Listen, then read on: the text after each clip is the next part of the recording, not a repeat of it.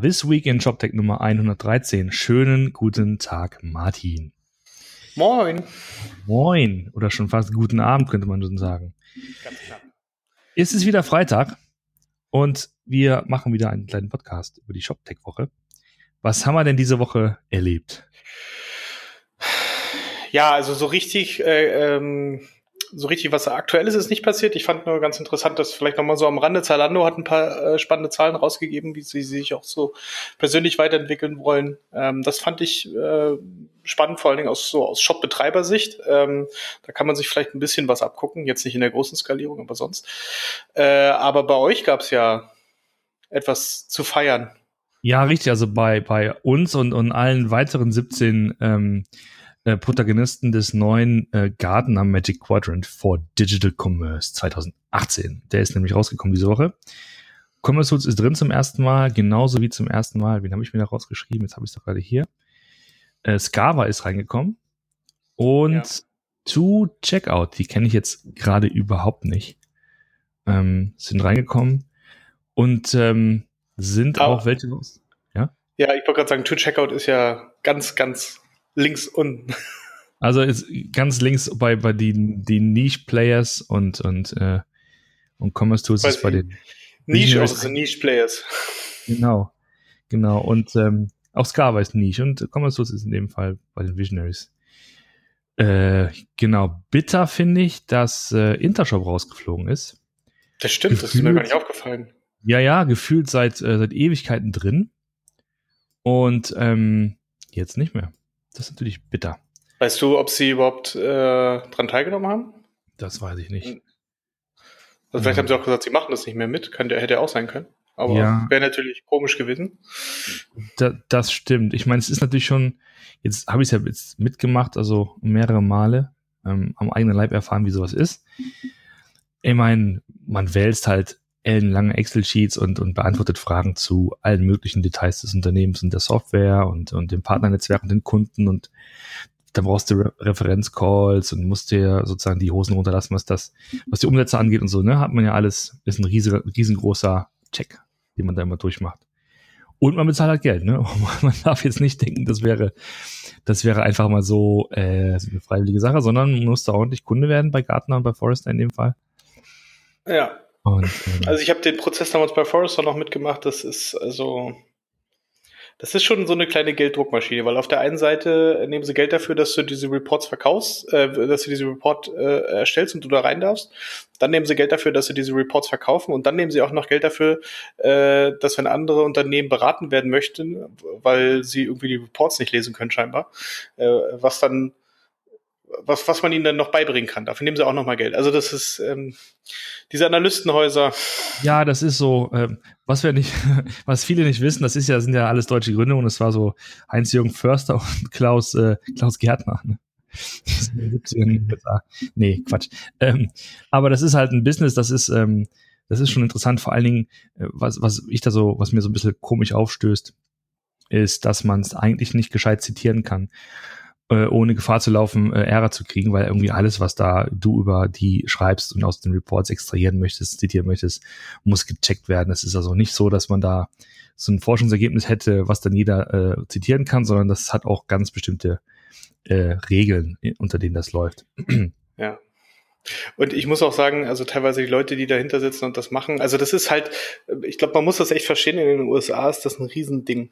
Ja wenn du da drin bist, dann ist das für einige halt überhaupt die Eintrittskarte, um an gewissen äh, Pitches oder sowas teilzunehmen. Genau.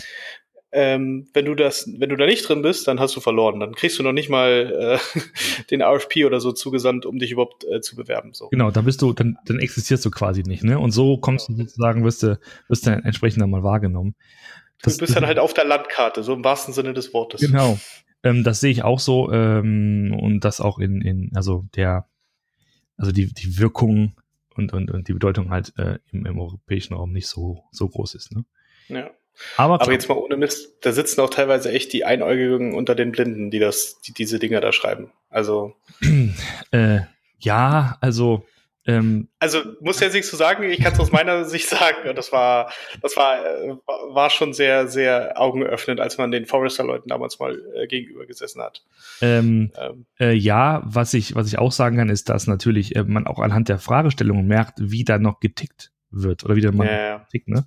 Also, also wenn ich ein Beispiel, du kriegst ja, du kriegst ja Punkte für gewisse Dinge. Und ähm, Jetzt weiß es natürlich von Commerce Tools, ist ja klar, wir haben zum Beispiel ganz, ganz bewusst, weil es ja natürlich auch selber, kein CMS. Warum auch? Weil wir wollen bessere Breed, wir wollen Commerce machen, CMS machen andere besser, sollen sie tun. So, jetzt kriegst du natürlich aber äh, Punkte abgezogen, weil du in dem Fall kein CMS hast. Ne? Also dann, aber dann wird sozusagen das wahrgenommen als, da fehlt was und nicht wie, das ist eine strategische Entscheidung und das hat einen guten Grund. Das stimmt. Hoffen wir mal, dass das jetzt kein schlechtes Zeichen für Intershop generell ist. Stimmt, schöne Grüße natürlich auch, weil letztes, letzte Woche, da ging es ja ein bisschen hoch her wegen ähm, dem Podcast mit, ähm, mit André. Ja. Und ähm, ja, und jetzt sozusagen diese Nachricht, das ist ein bisschen schade. Äh, man kann sich den Report runterladen, also, also noch, äh, also man muss, glaube ich, Kunde sein und wir können dann wenn wir dann mal die Freigabe bekommen, auch ähm, unser, unser Link äh, verteilen auf unsere Landingpage und dann ja. kann man es runterladen. Das ist dann so eine, so eine HTML-Version, da kann man sich mal anschauen, bei den ganzen 18 ähm, äh, Unternehmen im Quadrant, warum die da sind, wo sie sind, wie die Kriterien sind. Ähm, da gibt's immer so Formulierungen wie, warte mal, wo habe ich denn hier? Ich habe es gerade noch vor mir. So Strengths and Cautions, ne? wo man immer so sieht, okay, das ist halt cool, das ist weniger cool. Und dann wird halt alles quasi mal durchleuchtet das ist eigentlich ganz, ganz, ähm, eine ganz interessante Lektüre. Tatsächlich. Hm. Ah, ich, ich, ich lese gerade, ähm, ich glaube, ich weiß, warum Intershop leider nicht mehr dabei ist. Okay. Vendors must generate a minimum of revenue uh, with over 60% uh, of revenue coming from product sales versus services. Ja, das. Also es kann sein, dass das daran gescheitert ist. Ja, das ist tatsächlich ein Fokus, ne, dass man jetzt das sozusagen nicht dann, äh, wenn man zu, zu Agentur. Was das Produkt nicht schlechter macht, das muss man, da, muss man mal dazu sagen. Nee, das ist jetzt klar. einfach nur die, Frage ist halt, wie, wie, äh, die Kriterien jetzt hier von Gartner. Ähm, ja, also sozusagen, ich habe es mal, ich werde diesen Twist auch mit, ähm, wie habe ich es genannt, Nobelpreis des E-Commerce überschreiben. Der ShopTech-Nobelpreis. So. genau. Ist nicht so ganz glamourös, aber es hat schon auf jeden Fall in den USA, zieht das mächtig Wellen. Und was auch noch mächtig Wellen zieht, da kommen wir zum nächsten ähm, größeren Ding, was ich noch erwähnen wollte, ist, dass äh, Microsoft jetzt GitHub kaufen möchte für 7, und, glaube ich, Milliarden. Ne? Milliarden, ja. Und Aber alles in Aktien. Alles in Aktien. Ja. Es ist irgendwie die Zeit der großen Übernahmen gerade. und du merkst halt echt, wie viel Geld im Markt ist. Ja wenn man sich halt sowas, äh, auch, auch die Übernahme von, von äh, LinkedIn durch Microsoft war ja auch schon so ein bisschen, wolle so mit der Nase gerumpft haben und gesagt, hm, was soll das denn jetzt?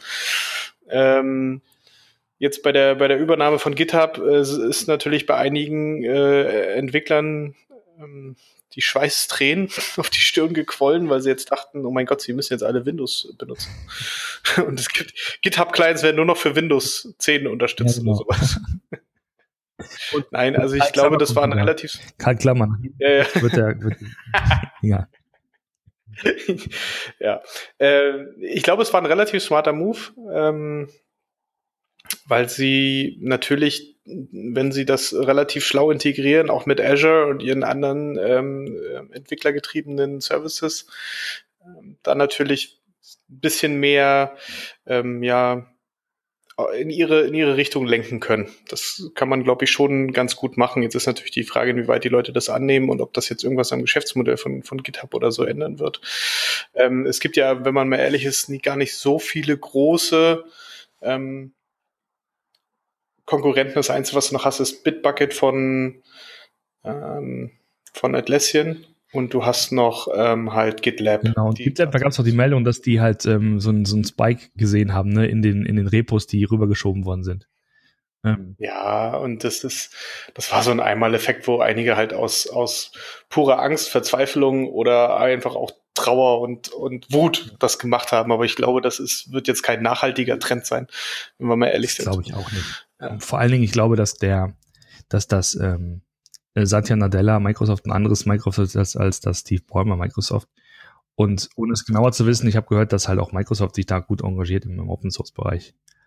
Ähm, also das ist nicht mehr so abwegig, glaube ich, tatsächlich. Ähm, ne, das stimmt, das stimmt. Genau. Von daher Gratulation an Microsoft äh, dafür und ähm, ja und auch an GitHub. Ne? Wir, Ein, ja, auf jeden Fall. Dieses Jahr einen extra dicken Urlaub tatsächlich von bei den Gründern. Ähm, ja, das war's, glaube ich, oder? Haben wir noch ähm, was übersehen? Nö. Nö. Nö, eigentlich ist hier nichts so viel passiert. Du hast noch. Man merkt schon, das Sommerloch kommt langsam. Das Sommerloch kommt. Aber du hast noch was, wo, was du gerade, woran du gerade arbeitest, oder was du gerade tust oder was du gleich machst. Ach so, ja, ähm, das können wir vielleicht äh, ganz kurz erzählen. Wir ähm, bin ja bei Flaconi und bei uns ist einmal im Monat Hackathon. Und heute ist auch wieder Hackathon bei uns, äh, wo wirklich ähm, aus den verschiedensten Abteilungen, also wir haben hier unten Leute sitzen aus den verschiedensten Marketingabteilungen, aus dem BI, äh, natürlich auch aus dem Engineering, UX, UI ist dabei, Grafik ist dabei, ähm, aber auch aus der Content Production, also wirklich querfeld ein, sich Leute zu, zu Teams zusammengefunden haben, und gerade einfach mal so innerhalb eines Tages ein bisschen was ausprobieren. Ich bin auch bei einem Team dabei. Wir versuchen äh, die äh, mal gucken, was geht mit der ähm, AWS Poly API. Ich weiß nicht, ob du die AWS Poly API kennst. Wer ist denn AWS ähm, also, Poly? Also äh, ähm, AWS kennt man, kennst du, AWS kennst du. Yeah. So. Äh, Polly ist, also Polly ist ja von der Papagei, mhm. kennt man ja vielleicht auch. Mhm. Ähm, die, die Papageien haben ja immer diese Angewohnheit, dir alles nachzusprechen. Mhm. Quasi genau das macht Polly. Also du gibst ihr quasi einen Text und sie liest ihn dir vor. Und natürlich in, in wunderschöner ähm, und auch in wunderschöner Form und auch sehr gut äh, ähm, betont und so weiter und so fort. Ja. Und ähm, da versuchen wir gerade mal so eine kleine Integration zu schaffen, dass einfach bei uns Pro Produkttexte auf der Produktdetailseite vorgelesen werden, anstatt dass du sie lesen musst. Ach, ach, schau mal einer an. Ja. Und äh, das sind halt so alles kleine Sachen, äh, wo wir einfach mit, mit rumspielen und wo es dann am Ende einen kleinen Gewinner gibt und der Gewin das Gewinnerteam, das darf man vielleicht auch noch sagen, darf dann zwei Wochen ähm, an diesem Prototyp, den man an einem Tag entwickelt hat, weiterarbeiten und das äh, äh, auf Produktion bringen. Das ist die Idee dahinter. Ey. Das ist quasi dein Gewinn, dass du das halt dann wirklich auch durchziehen darfst. Ich finde, das ist eine echte Motivation. Also das ist natürlich einen guten, sag mal, einen guten Incentive. Ja, ja, wir haben jetzt auch schon äh, die ersten zwei, drei Sachen live aus den letzten Hackathons, die dann auch wirklich ähm, ähm, uns, uns viele, viele spannende Erkenntnisse gebracht haben. Ähm, von daher lohnt sich das auf jeden Fall. Und wer das auch mal machen möchte, jobs.flaconi.de. Und wie gesagt, es ist egal, welche Abteilung, jeder kann da mitmachen.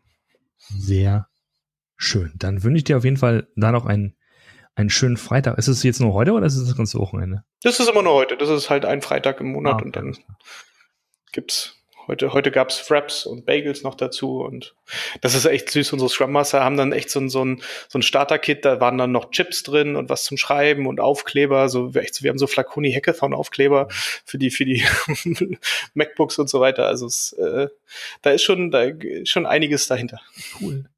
Ja, du, dann, äh, dann, dann, dann, dann erzähl doch mal nächste Woche, wie, wie es gelaufen ist oder wer da. Wer gewonnen hat, ja. Genau. Ob Polly, ob Polly gewonnen hat und wir in Zukunft auch so Polly auf unser Blog einsetzen können. Ja. Wo ich die ganzen Artikel. Das wäre cool. Ja, auf jeden Fall. Du, dann wünsche ich euch viel Spaß dabei, schönes Wochenende und allen äh, anderen auch. Schönes Wochenende und dann bis nächstes Mal. Ebenso, bis dann, ciao. Tschüss.